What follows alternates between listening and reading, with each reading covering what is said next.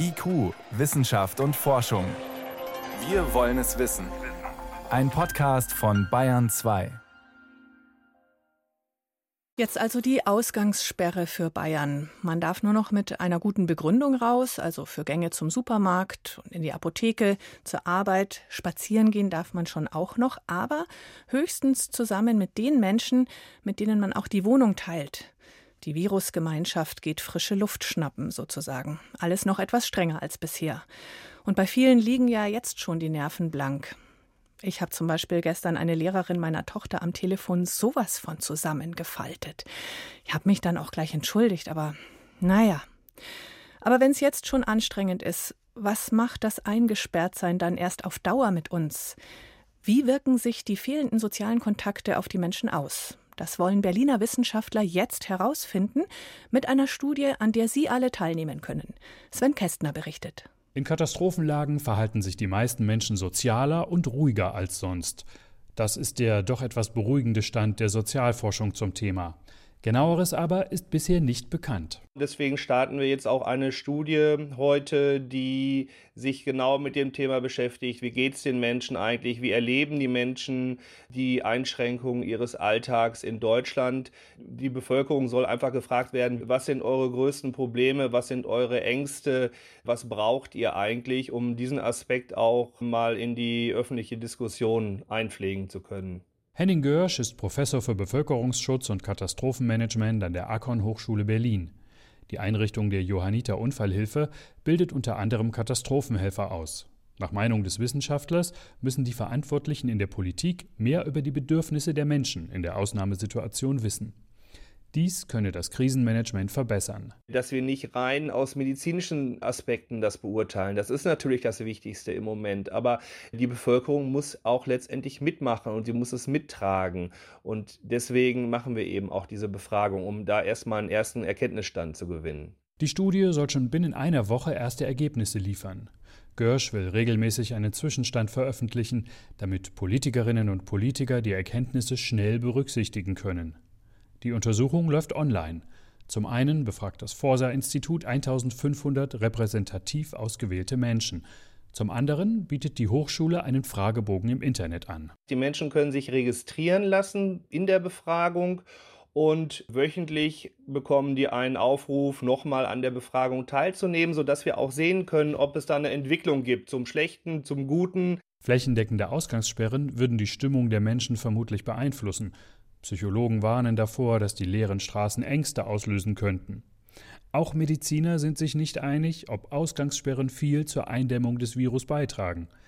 Der Berliner Mikrobiologe Timo Ulrichs hält zwar die schon geltenden Schließungen öffentlicher Einrichtungen und Geschäfte für wirksam. Ich bin ziemlich sicher, dass zusätzlich zu den getroffenen Maßnahmen die Ausgangssperren nicht viel mehr bringen würden als das, was wir jetzt haben, aber sehr wohl verbunden sein würden mit massiven Einschränkungen da wäre ich eher skeptisch, dass, dass das das Abflachen der Kurve dann wirklich herbeirufen würde.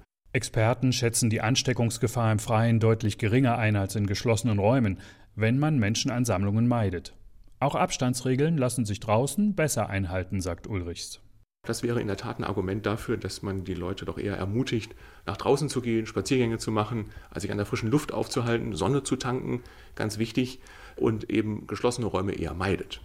All das ist auch während der Ausgangssperre möglich, solange man allein oder nur in Begleitung von Menschen aus dem eigenen Haushalt nach draußen geht. Wie lange viele der Auflagen gelten werden, ist unklar. Virologen verweisen darauf, dass die Covid-19-Gefahr erst in anderthalb bis zwei Jahren gebannt sein wird. So lange wird sich das öffentliche Leben kaum einschränken lassen.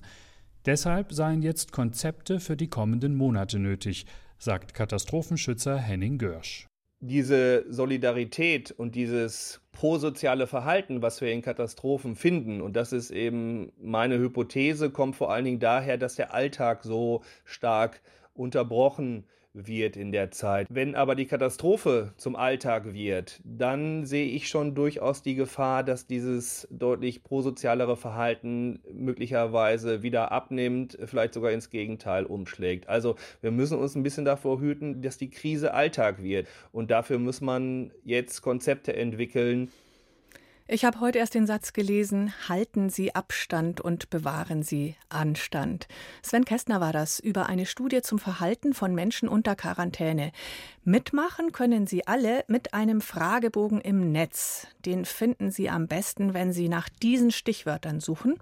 Bevölkerungsstudie, Corona-Pandemie, Akkon mit Doppel-K, Akkon, so heißt die Hochschule.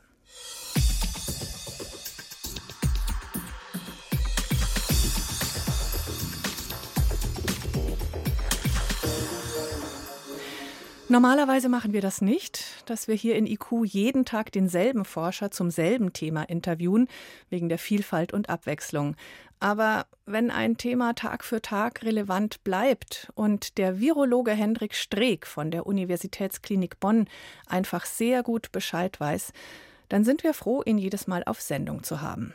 Die Fragen stellte meine Kollegin Jan Turczynski und zuerst wollte sie von ihm natürlich seine Einschätzung zur Ausgangssperre wir kennen ja ein wenig gerade am Anfang der Ausbrüche die infektionsepidemiologischen Daten, wo wir sehr genau nachvollziehen konnten, wer wen infiziert hat. Nehmen wir doch mal das Webasto-Beispiel. Da ist eine Mitarbeiterin aus China in München gewesen bei der Firma und hat Mitarbeiter angesteckt. Ich nehme mal an, die Frau war bestimmt im Flugzeug nach Deutschland und auch im Flugzeug zurück. Die Frau war auch im Kontakt, äh, wahrscheinlich im Restaurant mit Kellnern. Sie war wahrscheinlich auch einkaufen. Sie war im Hotel. Die Infektionen, die wir von diesem Ausbruch gesehen haben, waren alle in der Firma, wo enger Kontakt zu der Person, die infiziert war, gewesen ist. Es war nicht, dass wir plötzlich vereinzelte, vermehrte Ausbrüche in verschiedenen Gegenden gesehen haben, die nicht erklärbar gewesen sind, sondern wir konnten sie zurückverfolgen. Darf ich da ganz kurz noch ja. mal reingehen? Das heißt, im Grunde genommen sagen Sie, wir wissen gar nicht ganz genau, ob wir uns im Freien überhaupt infizieren können. Also ich möchte wirklich nicht der Regierung da widersprechen und sagen, dass diese Distanz falsch ist. Wir wissen, dass eine Distanz nehmen eine gute Maßnahme ist, um die Infektion zu unterbinden.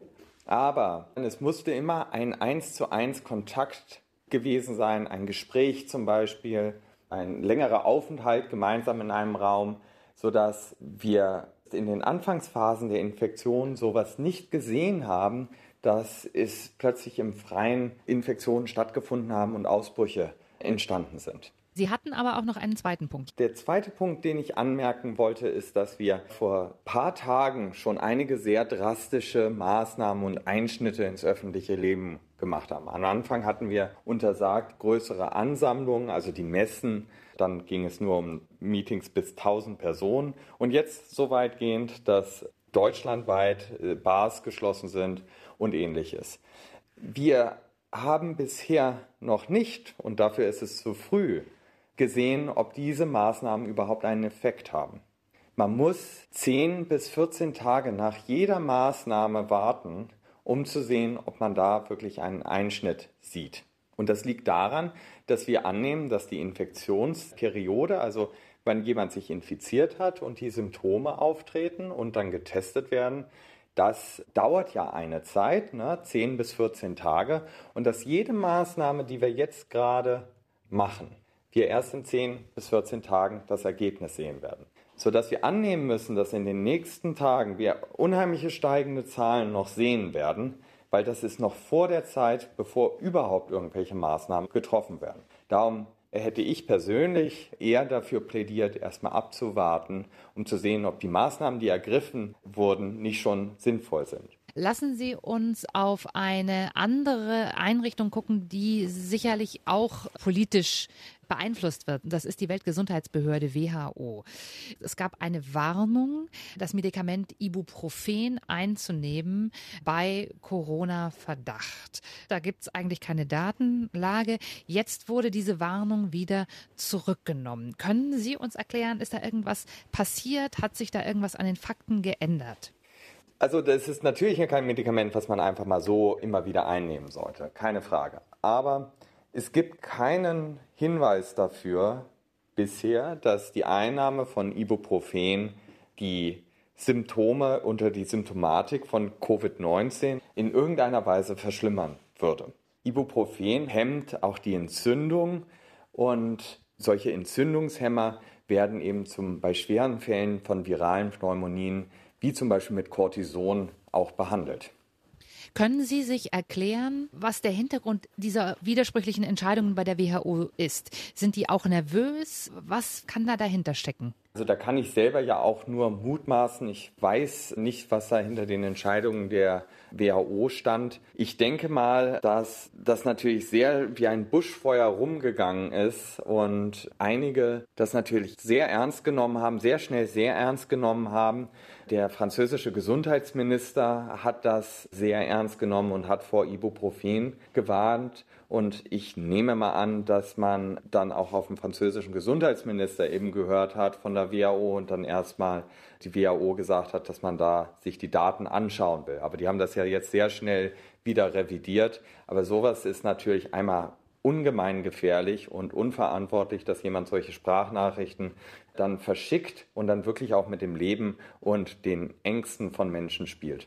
Ein anderes Thema, was die Menschen da draußen sehr beschäftigt, ist die Frage, was wissen wir eigentlich über Genesene, über Geheilte, Menschen, die Covid-19 hatten und denen es jetzt wieder gut geht. Wann gilt man denn als geheilt von Covid-19? Ich glaube, das wird eine Frage sein, die uns noch länger beschäftigen wird, weil im Moment können wir ganz schwer nur unterscheiden, ob jemand wirklich geheilt ist und nur noch vielleicht Virusträger ist im Vergleich zu jemandem, der noch infektiös ist. Ich meine damit, dass wir natürlich hinten im Rachen quasi den Tatort abstreichen, wo das Virus gewütet hat und dort gibt es natürlich dann auch einzelne Viren noch, die nicht mehr richtig leben oder sterben und wir können nach einer Infektion das Virus bis zu drei Wochen, vier Wochen sogar danach noch nachweisen. Was bedeutet aber, dass der Mensch wahrscheinlich gar nicht mehr infektiös ist, aber trotzdem wir zeigen können,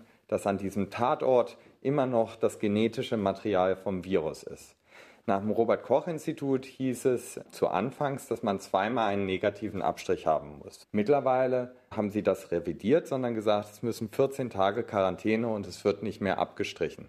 Aber wir werden in die Situation reinkommen, dass wir Leute testen und das Virus nachweisen, aber die eigentlich nicht mehr infektiös sind. Und das gilt es jetzt irgendwie einen Test zu entwickeln und nachzuweisen. Ich glaube, viele Laboratorien arbeiten daran. Da kann man auch einen Zusammenhang stellen, vielleicht mit den Immunantworten, die hochkommen, dass wenn die für eine gewisse Zeit da sind, dass jemand dann geheilt ist und auch als geheilt deklariert werden kann. Aber Leider haben wir da keine gute Möglichkeit, das so festzustellen. Das erklärt uns aber noch nicht, warum es unterschiedliche Zahlen gibt. Also das Robert Koch Institut hat zu Genesenen gar keine Zahlen.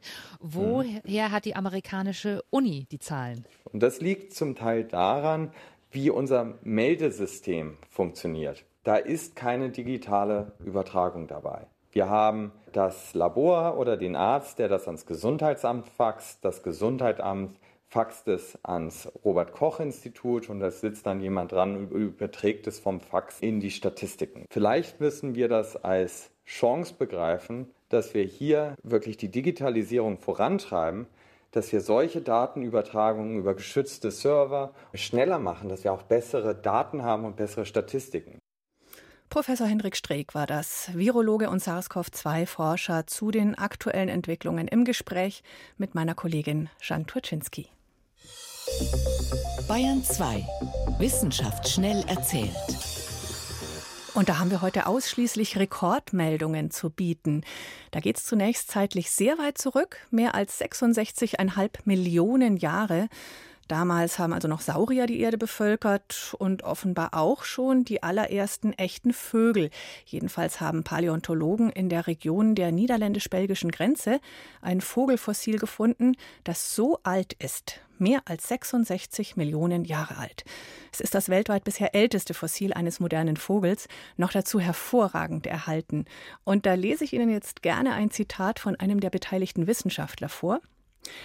Wir mussten uns beinahe gegenseitig kneifen, als wir es sahen, weil wir wussten, dass es aus solch einer wichtigen Zeit der Erdgeschichte stammt.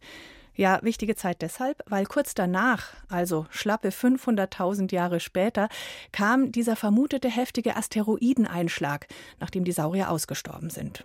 Die Vögel haben überlebt. Und was waren das für frühe Vögel?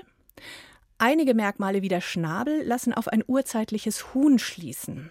Anderes deutet eher in Richtung Gans, also wohl eine urzeitliche Mischung aus Huhn und Gans und eben der älteste bisher gefundene Vogel der Welt. Er heißt übrigens Asteriornis maastrichtensis nach dem Asteroiden und der Fundregion, aber die Forscher selbst nennen es einfach Wonder Chicken. Ein anderer neu entdeckter Rekord kommt von einem noch lebenden Tier aus dem Wasser.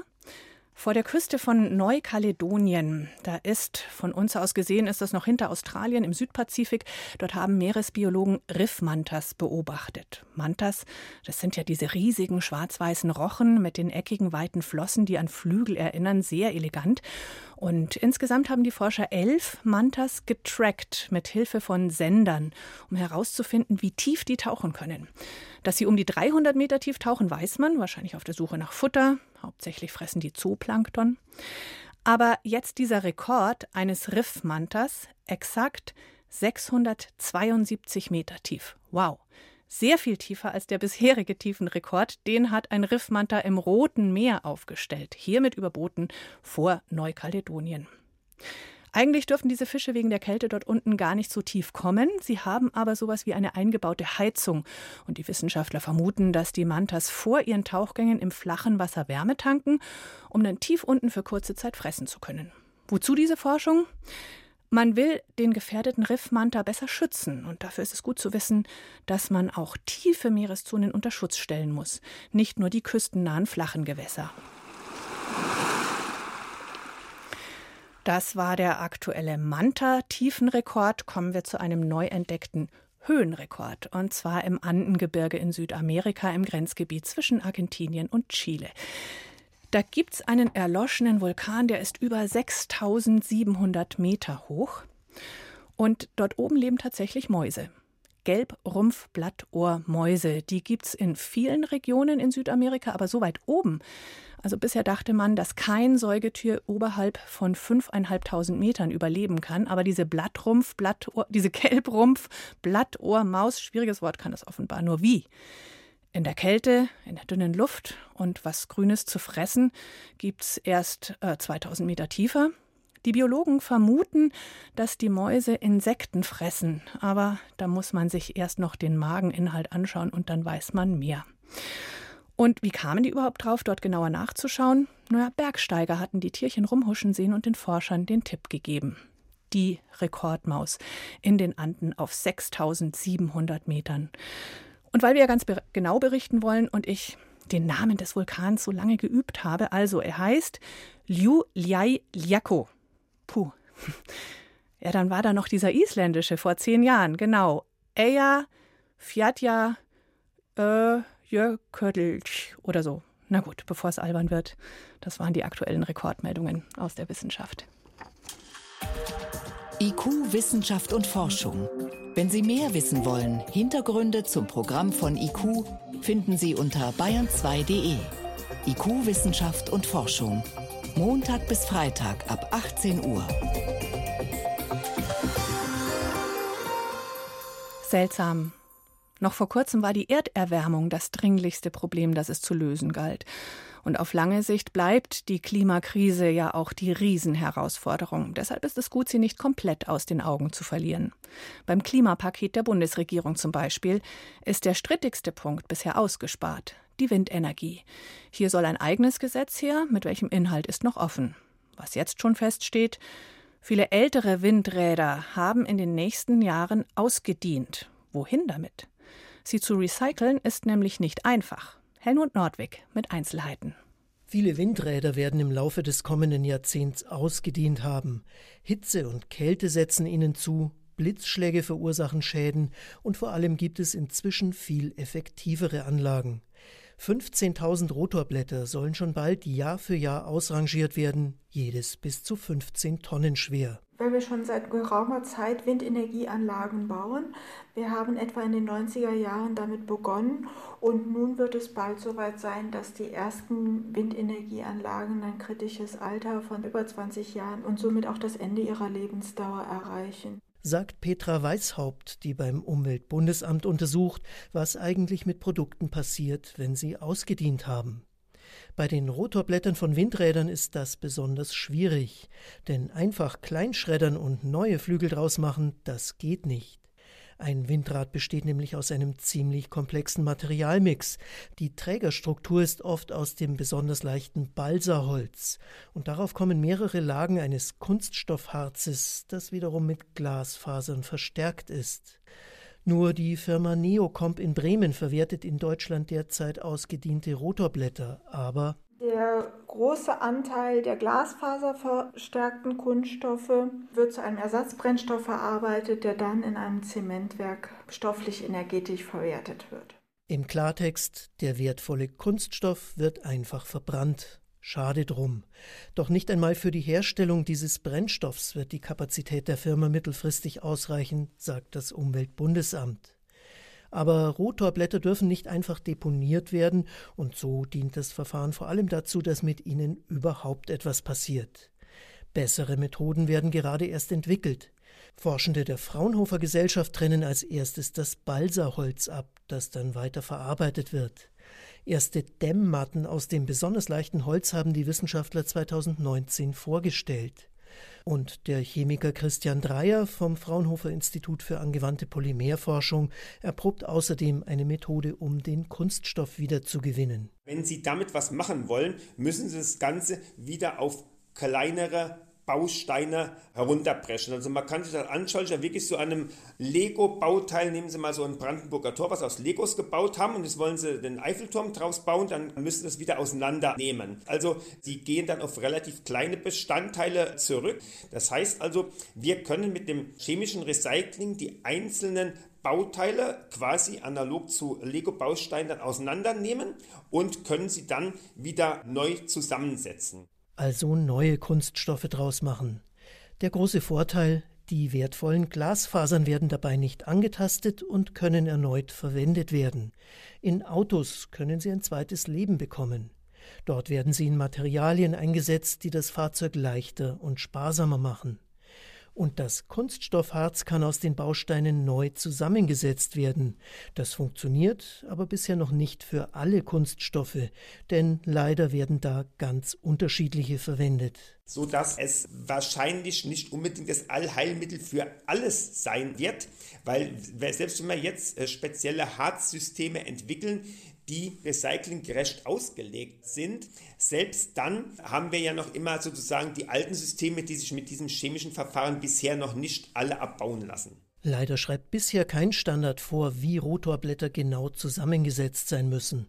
Auf gutes Recycling haben die Hersteller bisher kaum geachtet, sondern auf optimale technische Leistung. Die ist wichtig, doch ideal wäre es natürlich, von vornherein Kunststoffe zu verwenden, die später besser verwertet werden können. Das fordert auch das Umweltbundesamt, damit aus alten Windrädern wieder neue werden. Helmut Nordweg war das über die Frage, wie kann man ausgediente Windräder recyceln?